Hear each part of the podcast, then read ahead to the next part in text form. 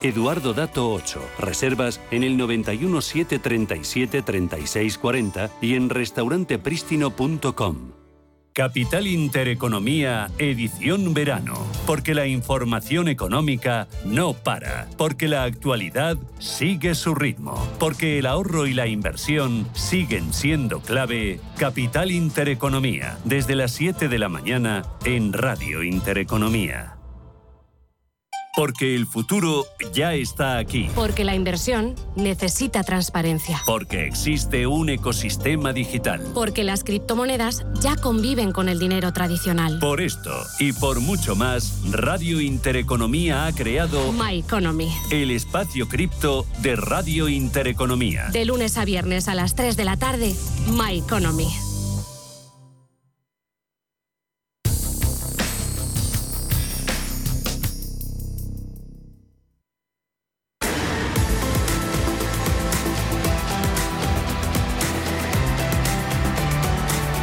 Cierre de mercados. La información financiera a la vanguardia.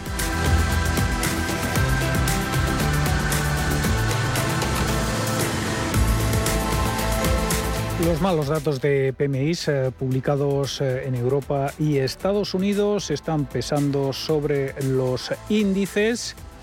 El rendimiento de los eh, bonos, en el caso del 10 años americano, sigue por encima del 3%. El Bund alemán se sitúa en el 1,33%, el español en el 2,52% y el dólar se mantiene estable, eh, aunque eh, el euro lucha por recuperar esa paridad con el billete verde. Ahora la moneda única se está apreciando un 0,49% frente al dólar mientras los mercados eh, permanecen nerviosos antes del simposium de Jackson Hole y sobre todo el discurso del presidente de la Fed, Jerome Powell. Pablo García, director de Divascons Alpha Value hay que atacar la inflación, con lo cual se va a hablar mucho de inflación, se va a hablar de recesión, pero esto es como, como, como cuando van a, competir ¿no? y estás preparándote la pretemporada. Nadie va a hacer nada excepcional en un simposio eh, con sus colegas. ¿no? Eh, con lo cual no, no espero grandes cosas, pero sí que la temática sea la misma y sobre todo que por parte de los norteamericanos, y es que lo hemos visto, los distintos miembros del Comité Abierto de la Reserva Federal, que insistían en que, oiga, que esto no se ha acabado y que vamos a seguir con contundencia. Pues eh, se espera ese discurso de Powell eh, con un Dow Jones en 32.908 puntos, eh, cayendo un 0,47%, un 0,14 es lo que se deja el índice de referencia estándar en por 500 hasta 4.132 puntos y tablas para el tecnológico Nasdaq en 12.300 puntos 86 eh, puntos. A esta hora cabe destacar la fuerte subida del precio del petróleo, más de un 4% el barril eh, West Texas por encima de los 94 mm, dólares, después de que Arabia Saudí dijera que la OPEP Plus podría verse obligada a reducir la producción para estabilizar un mercado volátil.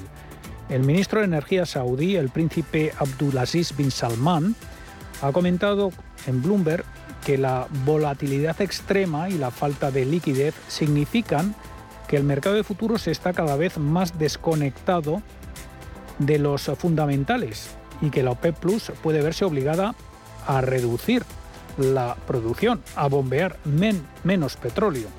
El príncipe Abdulaziz, que representa al mayor productor de crudo de la alianza petrolera de 23 países, dice que los precios de los futuros están distorsionados, no reflejan los fundamentales de la oferta y la demanda, y esto puede requerir que el grupo ajuste la producción cuando se reúna el próximo mes para considerar las cuotas de producción. Mientras tanto, los envíos de crudo de Rusia aumentaron la semana pasada, recuperando casi toda la caída anterior antes de que la Unión Europea prohíba las importaciones marítimas de crudo ruso, que entrará en vigor en diciembre. Y mañana se cumplen eh, seis meses eh, de guerra. Rusia sigue parada eh, en el Donbass. La noticia del día sigue siendo el atentado contra la hija de un filósofo ruso muy cercano a Putin. Rusia acusa a la inteligencia ucraniana, ya dan un nombre propio y Ucrania niega la mayor y alegan que el Kremlin hace propaganda. La tensión alrededor de la central nuclear de Zaporilla se mantiene mientras Rusia se compromete a no poner en peligro la misión de la Agencia de Energía Nuclear en la zona. Y mañana es el Día de la Independencia de Ucrania, una fecha por la que Kiev teme un aumento de los ataques. Pedro Fontaneda, buenas tardes de nuevo. Muy buenas tardes de nuevo.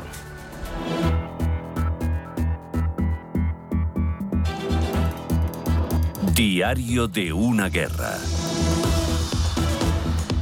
De hecho, el eh, líder ucraniano Volodymyr Zelensky ha advertido de que Rusia podría hacer algo cruel durante este día de celebración ucraniana, el de mañana, el día de la independencia. El presidente ucraniano ha pedido fuerza a sus conciudadanos para mañana.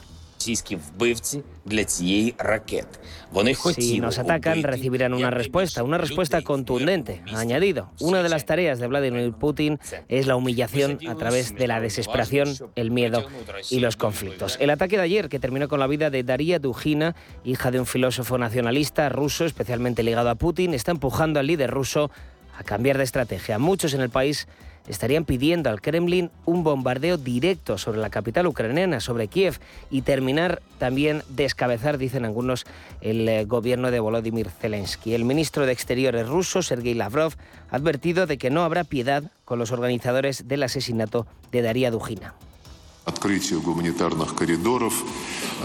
Considero que fue un crimen bárbaro para el que no puede haber ningún perdón. Espero que la investigación concluya pronto y como resultado, por supuesto, no puede haber ningún tipo de piedad con los organizadores, los que lo encargaron y con los autores. En cuanto a términos económicos, Ucrania, Ucrania espera un mínimo de 12.000 millones de euros en ayuda adicional antes de final de año. Adicional, no lo que tiene hasta ahora, porque según Kiev, Gracias a los 14.000 millones de euros obtenidos desde la invasión hace casi seis meses, el país ha logrado mantener su estabilidad financiera, pero ha recordado que casi un 40% del presupuesto nacional, alrededor de 11.500 millones de euros, ha tenido que dedicarse íntegramente al gasto militar, sobre todo a pagar a los soldados. Se ha subastado, en otras eh, noticias económicas, se ha subastado hoy en Gibraltar un superyate de 75 millones de dólares vinculado a un multimillonario de la siderurgia eh, ruso sancionado. Se trata de la primera venta de este tipo desde el, comienzo, desde el comienzo de la guerra de Ucrania.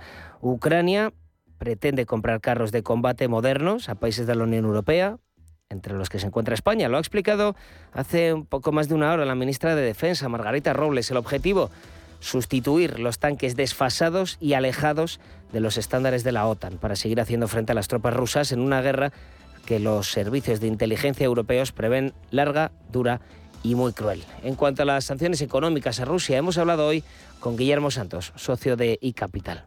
Básicamente, además de eh, materias primas energéticas, son las materias primas agrícolas, ¿no? Pero rusas y, por supuesto, también en buena medida, especialmente el trigo y el cereal, eh, procedentes de Ucrania, ¿no? Cuyas exportaciones, las ucranianas, en parte, están supeditadas a la facilidad eh, de Rusia, por, parte de Rusia, de que esas exportaciones se lleven a cabo sin disparar un misil eh, contra un barco que parta de un puerto ucraniano lleno de, de trigo. Y también le hemos preguntado por esos datos que facilitó ayer el representante de la Unión Europea en el exterior, Josep Borrell, cuando afirmó que el ritmo actual de las reservas de gas en la Unión Europea van bien, matizando que el corte del, que el corte del grifo pondría las cosas más difíciles, pero que por el momento varios países ya estarían con unas reservas al 70%, otros como España al 80%. De momento vamos muy bien. Estamos por encima del calendario previsto. Estamos ya con niveles de stocks que superan el 70%, eh, llegando casi al 80% en algunos países. Eh, los suministros de gas natural liqueficado continúan llegando a buen ritmo. España, que tiene el 40% de la capacidad de almacenamiento de toda Europa, está al 80%. O sea, el proceso está bien está bien, según Borrell. Como decíamos, hemos preguntado a Guillermo Santos, socio de iCapital, por qué llevamos tantas semanas escuchando la necesidad de ahorrar en gas u otros productos energéticos y que de pronto, unos pocos días, las reservas europeas están tan bollantes. vamos a decir, controles estadísticos de esta materia, pues son mm, bastante, como mínimo, bastante débiles, incluso a veces dudosos. Eh, y hay que estar eh, un poco a lo que cada país va declarando. El caso eh, que nos ha asombrado es el de Alemania, que comentaba que estaba, tenía estocados del entorno del 90% de sus necesidades de gas, cosa pues profundamente vamos a decir, asombrosa, diría, porque no, no cubica con el discurso de los meses precedentes Mañana ampliaremos este tema. También nos centraremos en la respuesta rusa a la muerte de Dujina, esa joven de 30 años, y al día de la independencia de Ucrania.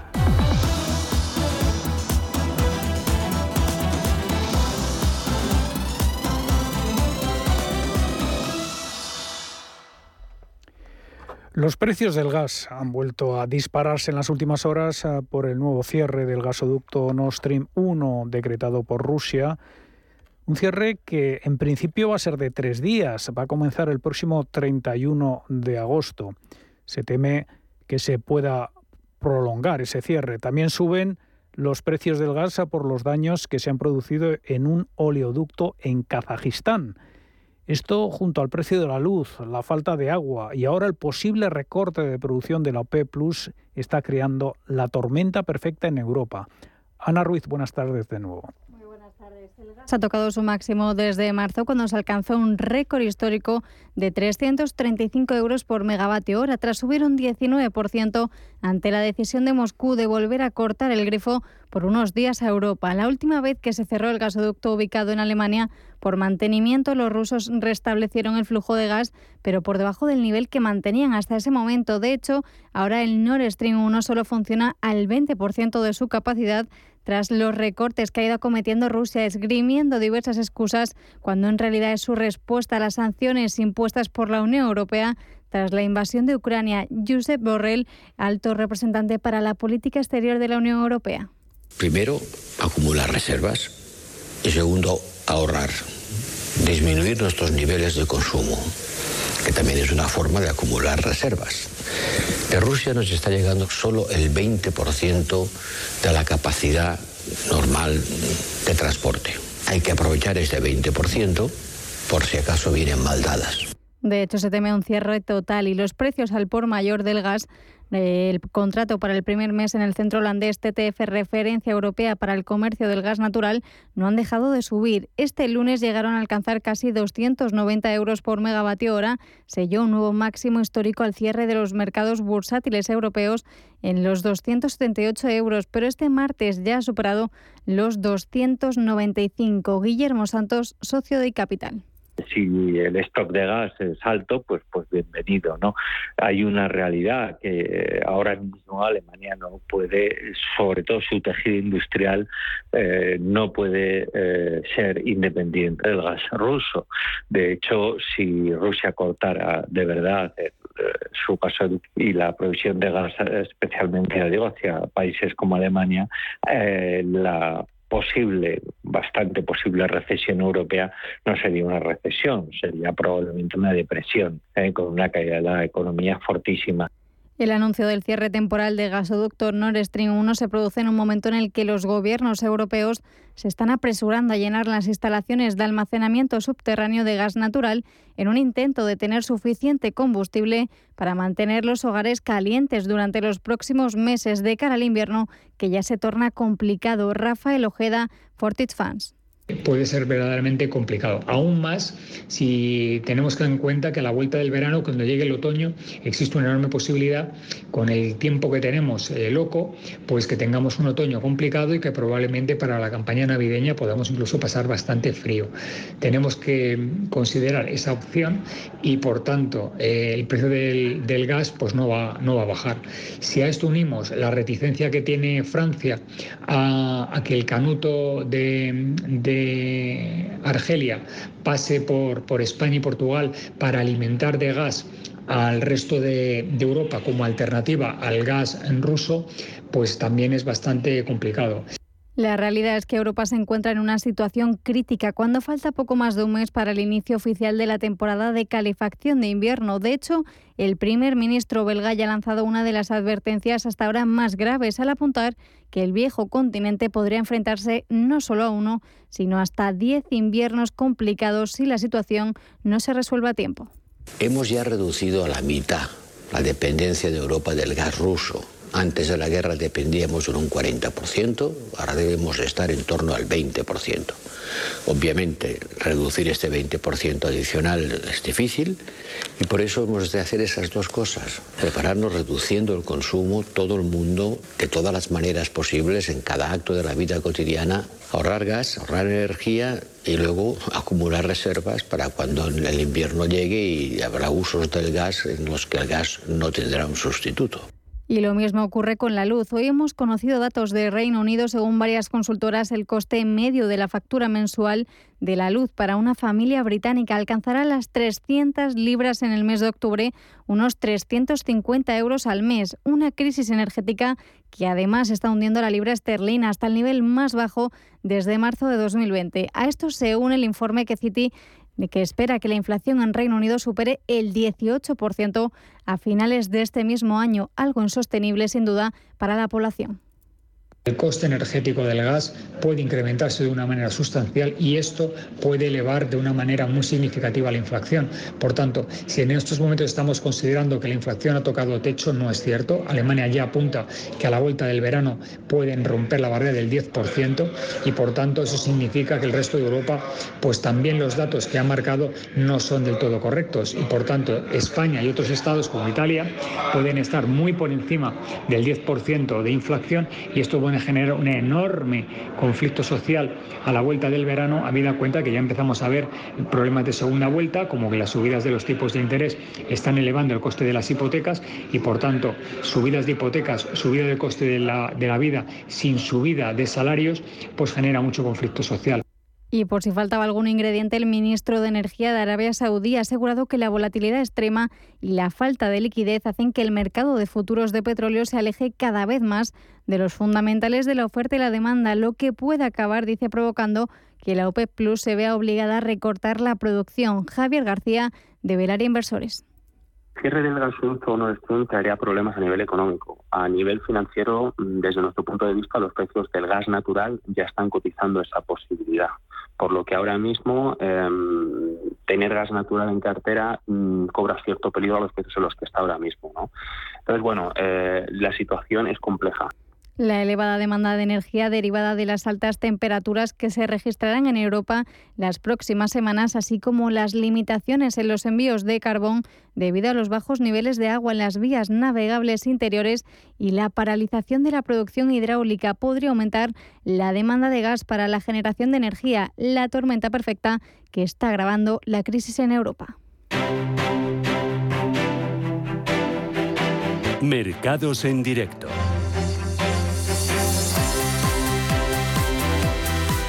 El IBEX 35 eh, es hoy el índice más castigado entre las bolsas europeas. Eh, los malos datos de PMIs, manufacturero y servicios, tanto como compuesto, que se han publicado hoy, están pesando en el ánimo inversor. A falta de algo más de media, mm, de unos 20 eh, minutos, algo menos de unos 20 minutos para cerrar la sesión, tenemos al IBEX 35 en los 8.216 puntos, está cediendo un 0,82%.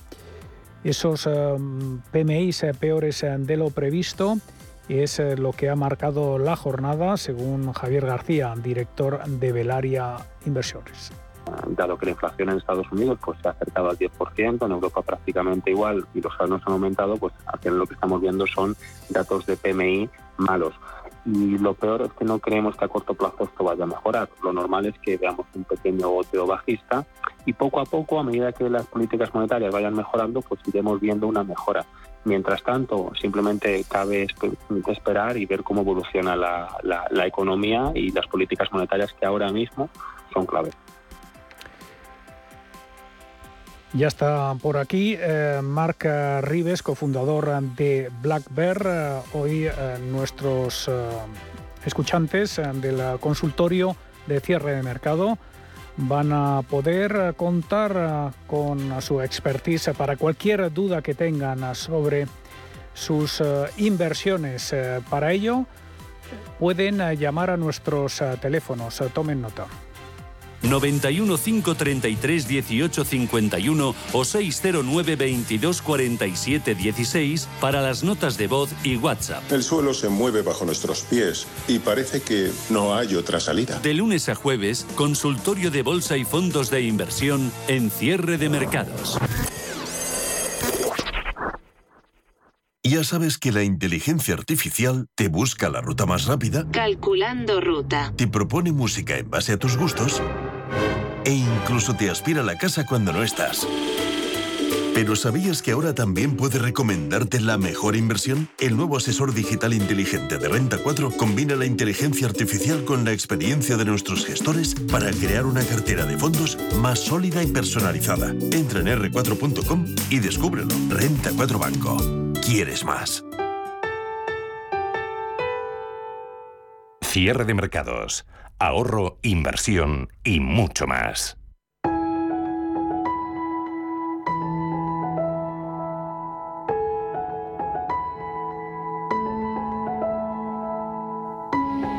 Cada verano a estas alturas, este año volvemos a lamentarnos por la devastación que están causando los incendios en toda la geografía española. Desde enero se han quemado más de 180.000 hectáreas, casi siete veces más que la media histórica. Todavía es pronto para hacer balance del año, pero hoy queremos tratar de responder a una pregunta. ¿Se puede calcular el impacto económico que provocan los incendios?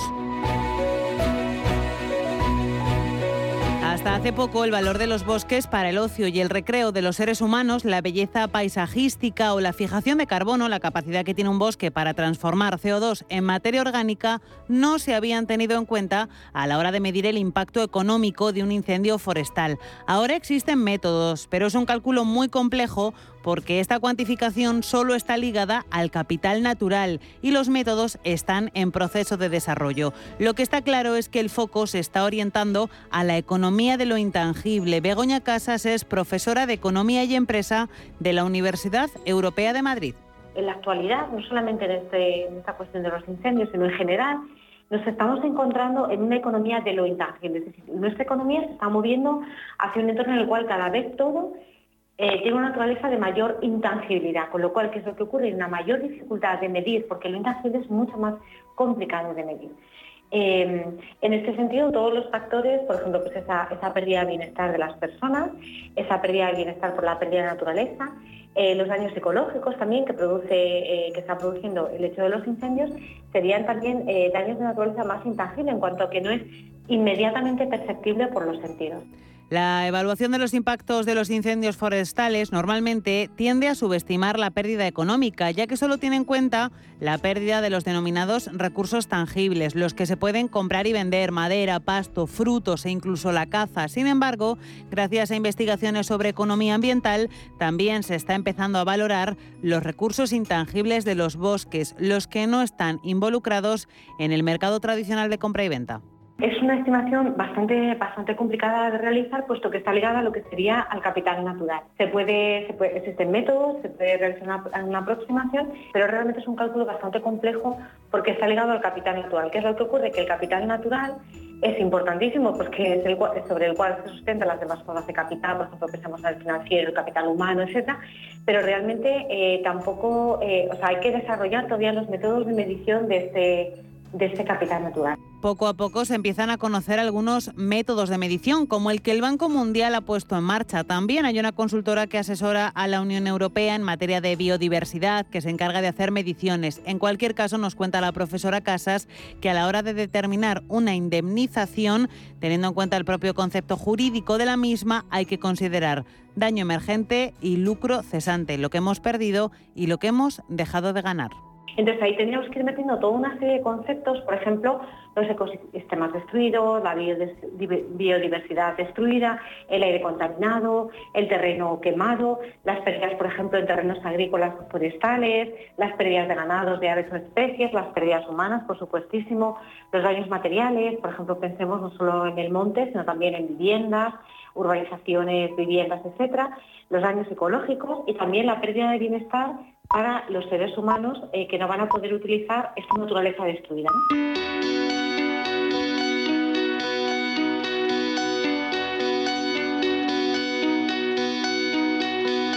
Yendo de lo general a lo más concreto, Ángel Algarra, jefe del Departamento de Tasaciones Agrícolas de Agroseguro, nos explica cómo se lleva a cabo la evaluación básica de daños en un incendio agrícola o forestal.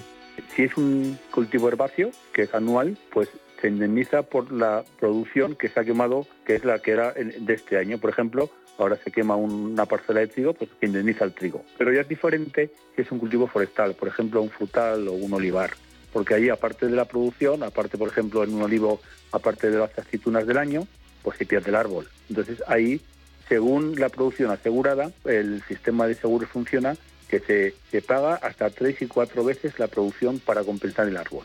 Se pagaría los gastos de limpieza, la corta, el triturado y el trozado de las ramas, eh, habría que cerrar los pies y luego se ayudaría a poner los plantones y a protectores cinegéticos por los animales que no se coman el plantón recién puesto y, verde, ¿no?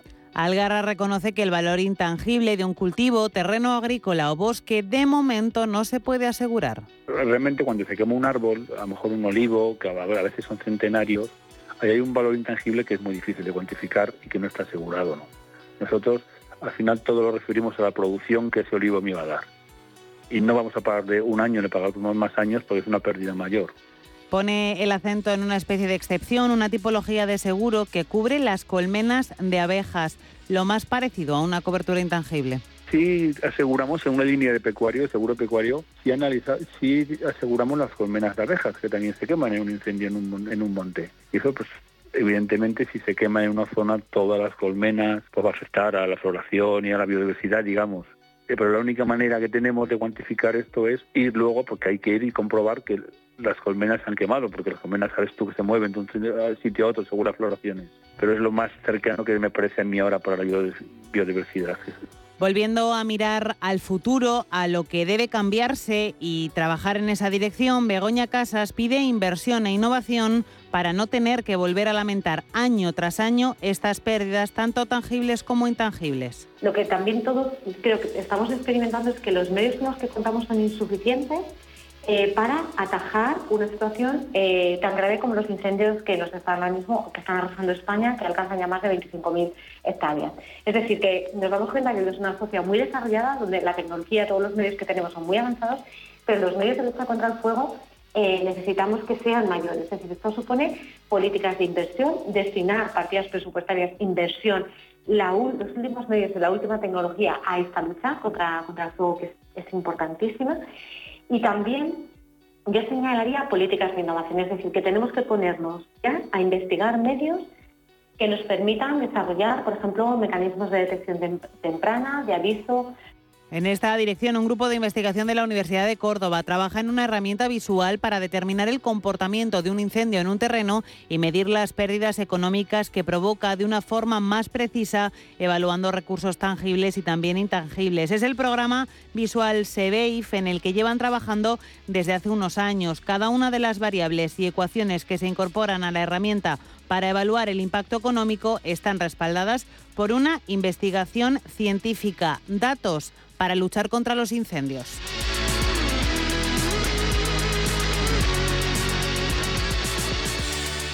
Si mantienes la cabeza en su sitio, cuando a tu alrededor todos la pierden, si crees en ti mismo cuando otros dudan, el mundo del trading es tuyo. Trading 24 horas, un sinfín de oportunidades. Cuando ves la oportunidad, IG. Todas las operaciones conllevan riesgo. 76% de las cuentas de inversores minoristas pierden dinero en la negociación de CFD con este proveedor. Debe considerar si comprende el funcionamiento de los CFD y si puede permitirse asumir un riesgo elevado de perder su dinero.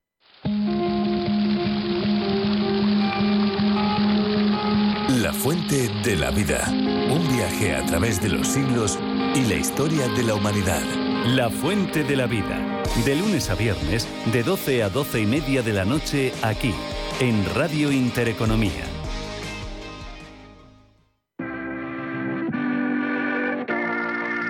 91 533 1851. Las claves de la jornada, las oportunidades de inversión, las mejores recomendaciones, valores para compra, para venta, la pizarra, IBEX 35, DAX Setra, SP 500. No dude en llamarnos. 91 533 1851. Consultorio de bolsa en cierre de mercados. Pues ya saben, esos son los eh, números de teléfono a los eh, que pueden eh, llamar para plantear todas sus dudas, todas sus consultas. Y además van a contar con un analista de excepción, a Mark Rives, cofundador de Black Bear, que ya está aquí en nuestros estudios. ¿Qué tal, Mark? Muy bien, Muchas gracias. Creo que no se ha apartado la vista de las pantallas en todo el verano. en los últimos 30 años, te diría. ¿eh?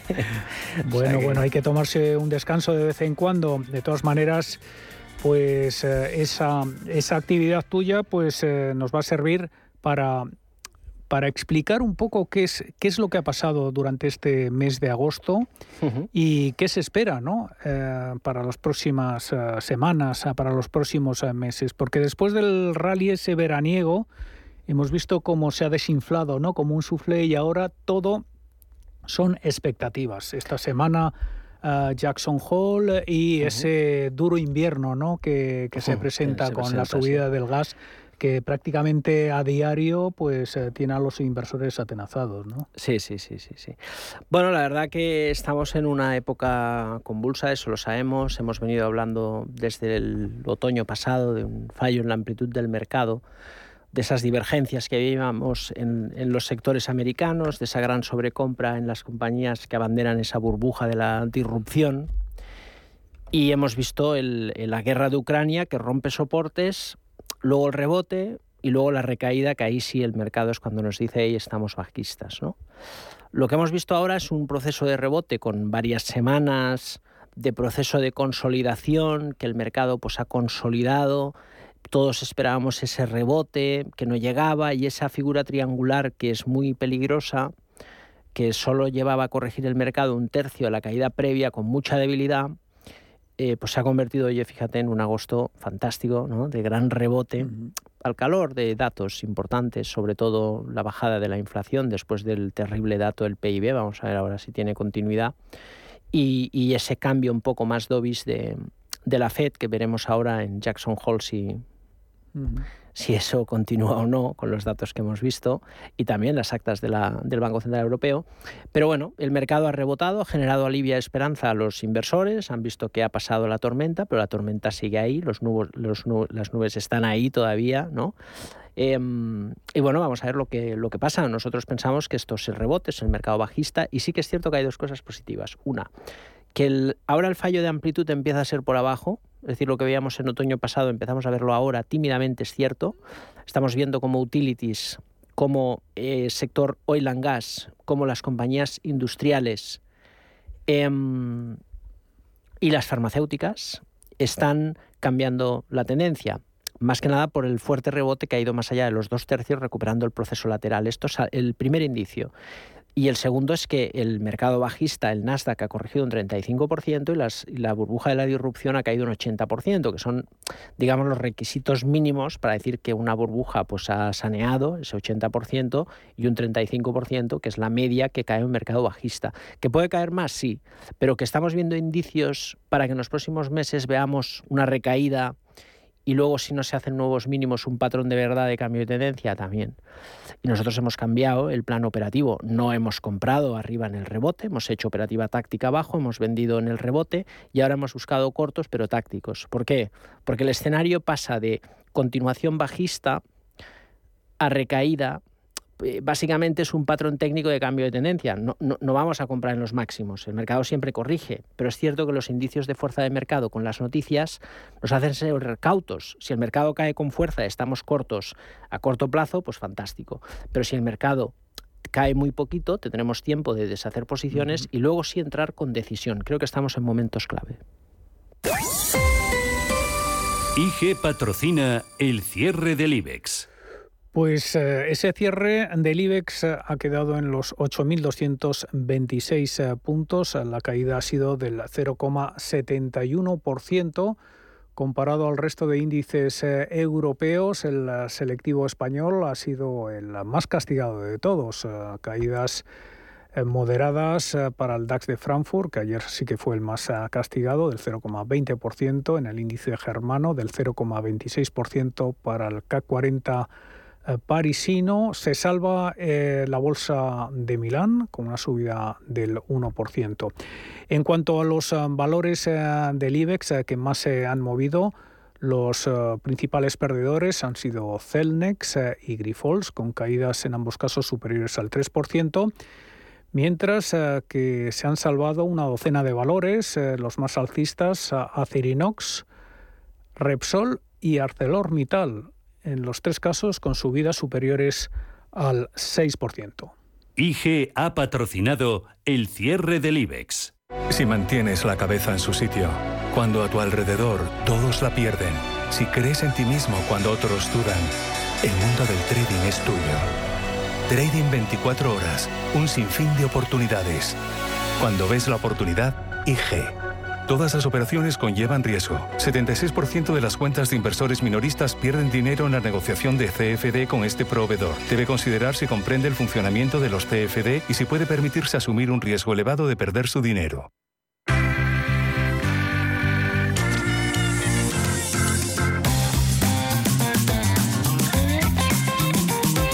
Cierre de mercados.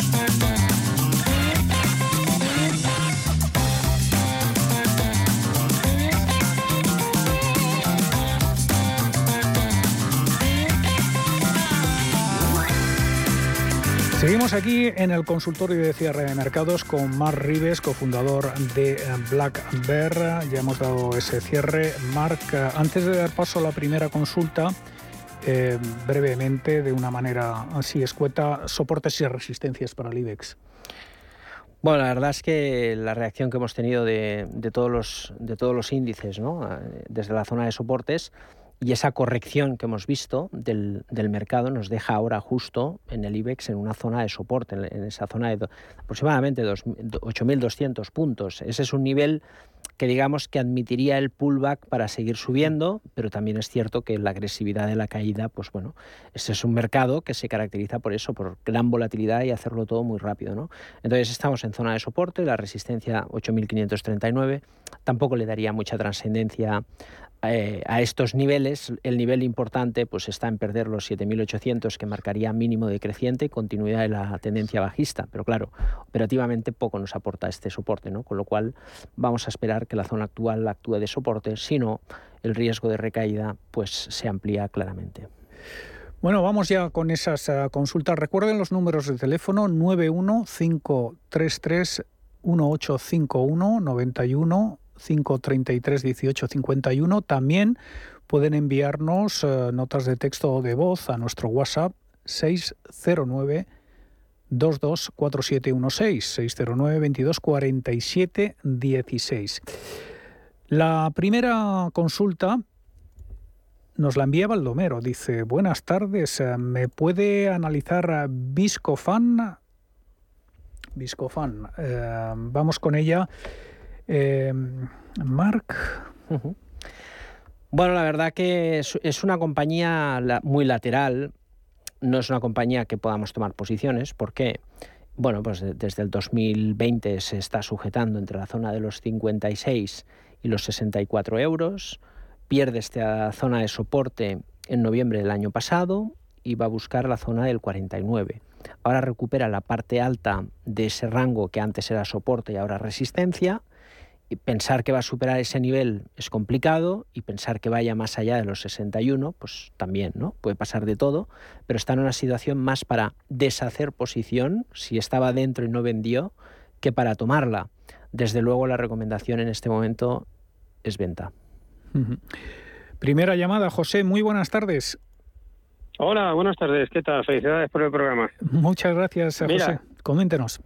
Tengo Rexol en cartera, eh, estoy en plusvalías y bueno, no sé cuándo soltarlo porque con esta incertidumbre es difícil.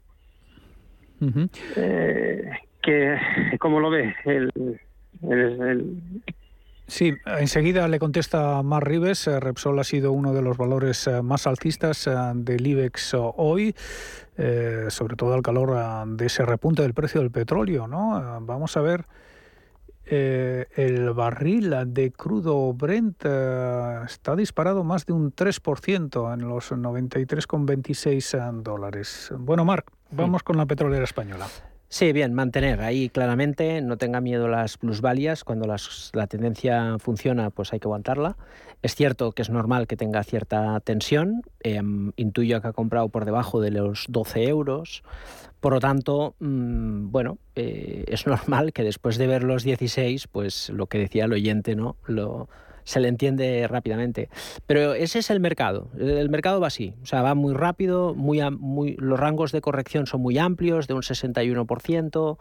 Eh, no da tiempo a nada. ¿no? Aquí es tomar decisión, entrar y tamaños de posición reducido. Lo importante es posicionarte en sentido táctico, quiere decir a muy corto plazo, buscando el movimiento actual y luego proteger el capital con mucha liquidez. Cuando el mercado de pautas de cambio mmm, podremos comprar muy bien porque hay valores ya muy baratos, pero mm, en este sentido, pues claro, hay que tener un sistema, hay que tener un plan. El stop lo tiene en 11,75. Por lo tanto, si vienes más allá de los 9 euros, puedes poner este nivel y cuando el precio pues haga una pauta de distribución, nos sacas. Pare puedes parecer excesivo porque el precio, claro, mm, se ha levantado mucho y rebota. Yo creo que este es un rebote para acercarse a los máximos y finiquitar el movimiento alcista, pero es un brindis al sol lo que puede pasar con el petróleo, Rusia, la guerra de Ucrania y el invierno, porque ojalá eh, se acabe esta absurda guerra y el precio de la energía se contenga y que Putin lo utilice como una arma para eh, tener menos sanciones de negociación. Pero si no es así, mm, podemos tener, ¿no? Entonces, yo mantendría y pondría un stop en, en, 12 euros a pesar que le podía dar mucho beneficio al mercado. Si no quiere darle tanto beneficio al mercado, pues entonces yo me pondría un stop en el mínimo semanal, 13, y seguir de cerca la posición para mm, vender en, en el agotamiento del movimiento actual.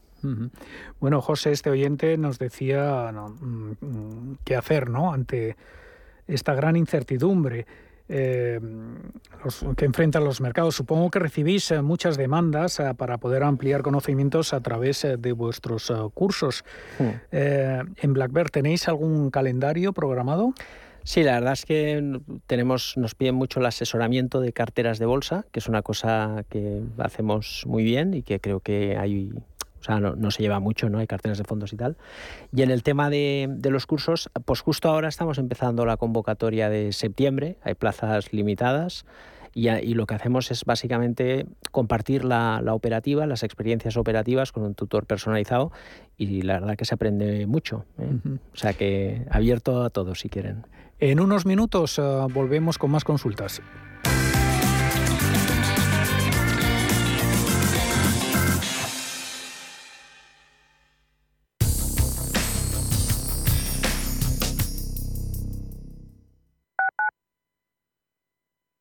Radio Intereconomía. Información económica en estado puro. Hasta que conocí renta garantizada, más que tener una casa para alquilar tenía una preocupación cada mes. Pero ellos encontraron el mejor inquilino, se ocupan de todas las gestiones y me garantizan el cobro de la renta cada mes, pase lo que pase. Alquila tu casa con todas las garantías. Infórmate en el 910 1095 o en rentagarantizada.es.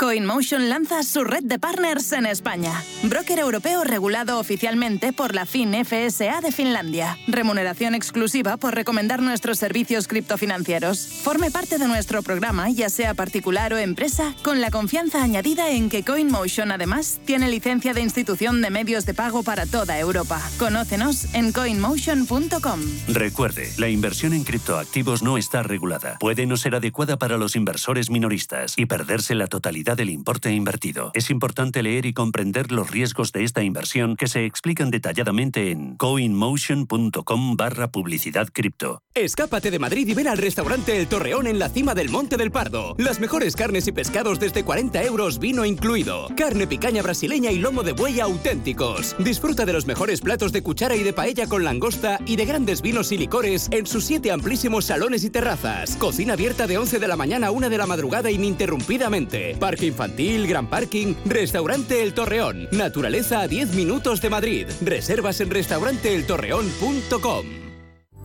La Hora de Miguel Ángel es un programa dedicado a la salud y la prevención de enfermedades. Con un lenguaje claro y sencillo, te explica cómo llevar una vida saludable. Todas las noches a la una y media de la madrugada en Radio Intereconomía.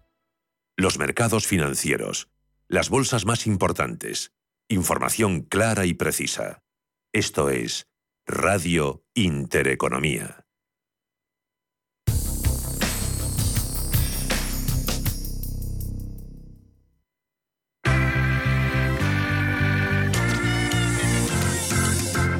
El consultorio de cierre de mercados.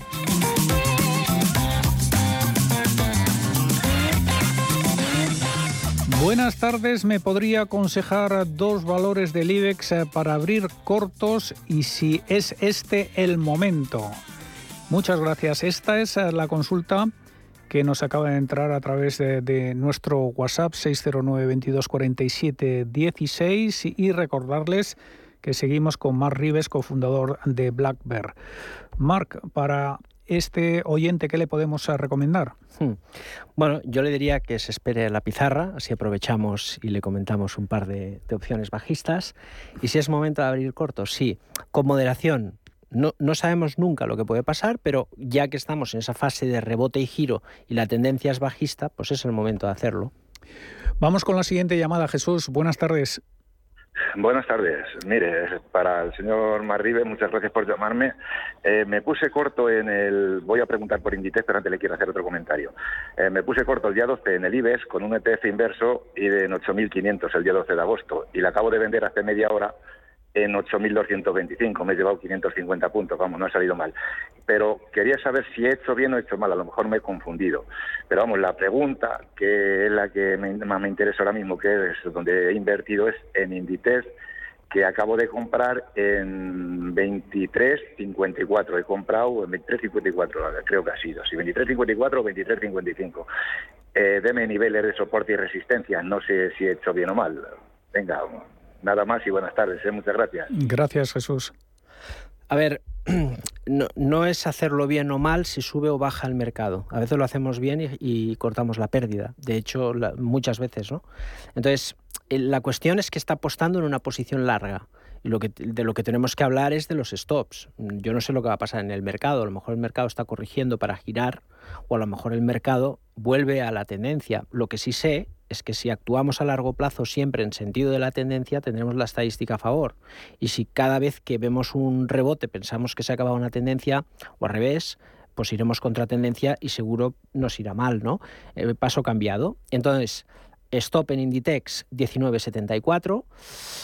Nosotros vamos a buscar algunas posiciones cortas, 50% liquidez. Eh, he dicho antes que hemos visto algo positivo, incipiente.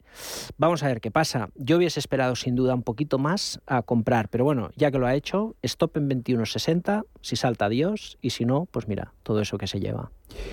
Y otra consulta antes eh, de la pizarra, soportes y resistencias del ECNOR, ¿cómo la ven para entrar? Bien, es un valor que nos gusta, lo hemos recomendado muchas veces, nos sigue gustando, es una compañía muy barata, está a precios muy atractivos, técnicamente ha perdido ese, esa euforia de momento, eh, que fue una pena que no tuviese continuidad. Bueno, volvemos ahí. Negocio de, con de concesiones, nego negocio de ingeniería, ambos por separado valen 11 euros más o menos por acción y cotiza 11 euros, lo cual es una compañía segura, aunque en esto de la bolsa de seguro no hay nada, pero es una compañía que sin duda creo que hay que mantener y de hecho por eso nosotros la tenemos. La pizarra.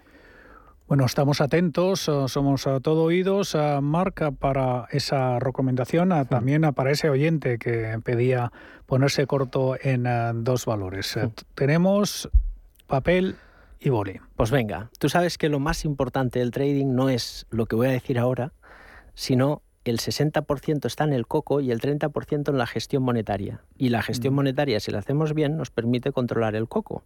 Digo esto porque a veces decimos una recomendación y es como vamos a vender todo, cuidado. Lo más importante es 50% liquidez, posiciones muy pequeñitas, pero es cierto que el mercado puede extremar la caída. Si cae, acompañaremos con más. En este nivel, vender en corto Santander, y ArcelorMittal, por ejemplo. Las dos tienen pauta de rebote y giro y la subida de hoy en ArcelorMittal especialmente nos deja buenos precios de entrada. Bueno, tenemos eh, tiempo todavía para responder a una consulta. Em, Alejandro, desde Cantabria, eh, dice, ¿podría hacer el señor Rives un pequeño resumen estratégico de los índices americanos? Bueno, es muy fácil, lo hemos comentado antes. a nivel sectorial, el Nasdaq rebota dos tercios, que es lo máximo que admite un rebote, si no, no es un rebote, es un impulso que deja el mercado en zona lateral y de incertidumbre, al menos a nivel técnico, y el Dow Jones rompe el dos tercios, marca divergencia, y luego vemos en la amplitud del mercado otra gran divergencia sectorial en cuanto a que las farmacéuticas, el sector oil and gas, y las utilities y las industrias, 4 de 10, el 40% de los sectores de las industrias, mejor dicho, que componen el Dow Jones US Index, ya han roto la fase de rebote y han dado una primera divergencia. Los próximos tres meses, si no hay mínimo decreciente, veremos divergencias de verdad, dejará de ser incipiente y será ya desarrollado y a lo mejor podemos estar hablando de un cambio de tendencia. Pero lo primero que debería de haber pasado para acabar el mercado bajista ya ha pasado.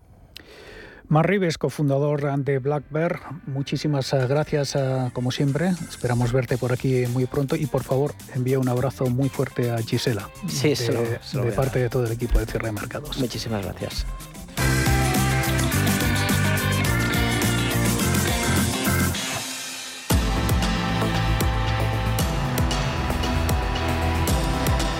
Pues hasta aquí cierre de mercados. Eh, se quedan ahora con nuestro espacio ecosistema digital. Nosotros volvemos mañana a partir de las 4. Gracias por su confianza. Feliz fin de tarde.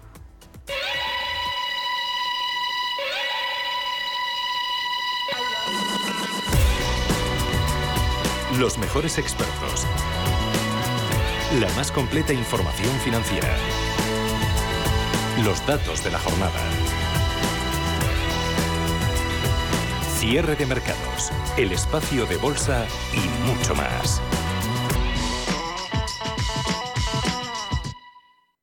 Escápate al monasterio de piedra y descubre arquitectura legendaria en un entorno natural exuberante. Pasea por sus senderos y espectaculares cascadas. Contempla su claustro del siglo XIII y camina sobre su fascinante lago del espejo.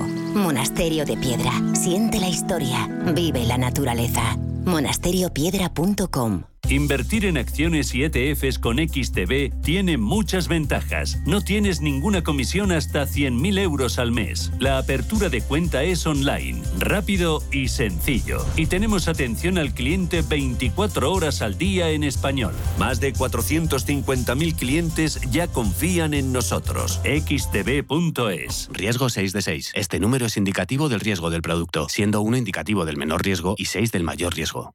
¿Tiene dolores de huesos? Acidez estomacal o estreñimiento? En Sol Naturaleza podemos ayudarle. Nuestros especialistas le escucharán y elaborarán un plan de mejora exclusivo para usted. Infórmese llamando al 91 31 31 409 a través de solnaturaleza.es o visitándonos en Conde de Aranda 13 Madrid y reciba un asesoramiento personalizado. Para nosotros, usted es único e importante. Sol Naturaleza, su centro de alimentación saludable. La Hora de Miguel Ángel es un programa dedicado a la salud y la prevención de enfermedades. Con un lenguaje claro y sencillo, te explica cómo llevar una vida saludable. Todas las noches a la una y media de la madrugada en Radio Intereconomía. Idea de inversión. Hoy hablamos de invertir en mercados exóticos, lejanos y a veces desconocidos, pero no por ello menos rentables. No es ningún secreto que los mercados financieros se han abierto a casi todas las plazas bursátiles del mundo. Hay vida más allá de las más representativas, Nueva York, Londres, Frankfurt, Tokio o Madrid. En el caso de España, las oportunidades de negocio se han extendido ahora a las bolsas más desconocidas y poco menos que inimaginables hasta hace poco tiempo. Vietnam, Namibia o Sri Lanka son algunas de ellas. Seguramente el acceso a estos mercados sea más difícil y bajo comisiones más elevadas, pero este inconveniente se puede evitar si se opta por fondos de inversión que centren sus carteras en estos mercados e incluso combinándolos con otras áreas geográficas de la renta variable. La práctica totalidad de los bancos permiten a día de hoy realizar estas operaciones que pueden ser suscritas casi en tiempo real desde cualquier destino y de esta forma llegar con las inversiones a los puntos más recónditos del planeta donde la economía de libre mercado está instalada en su forma de organización, con dos objetivos muy claros para los inversores. El primero, diversificar y el segundo, aprovecharse de la emergencia en algunos casos de estos mercados y de la posible tendencia alcista que presenten en un momento determinado.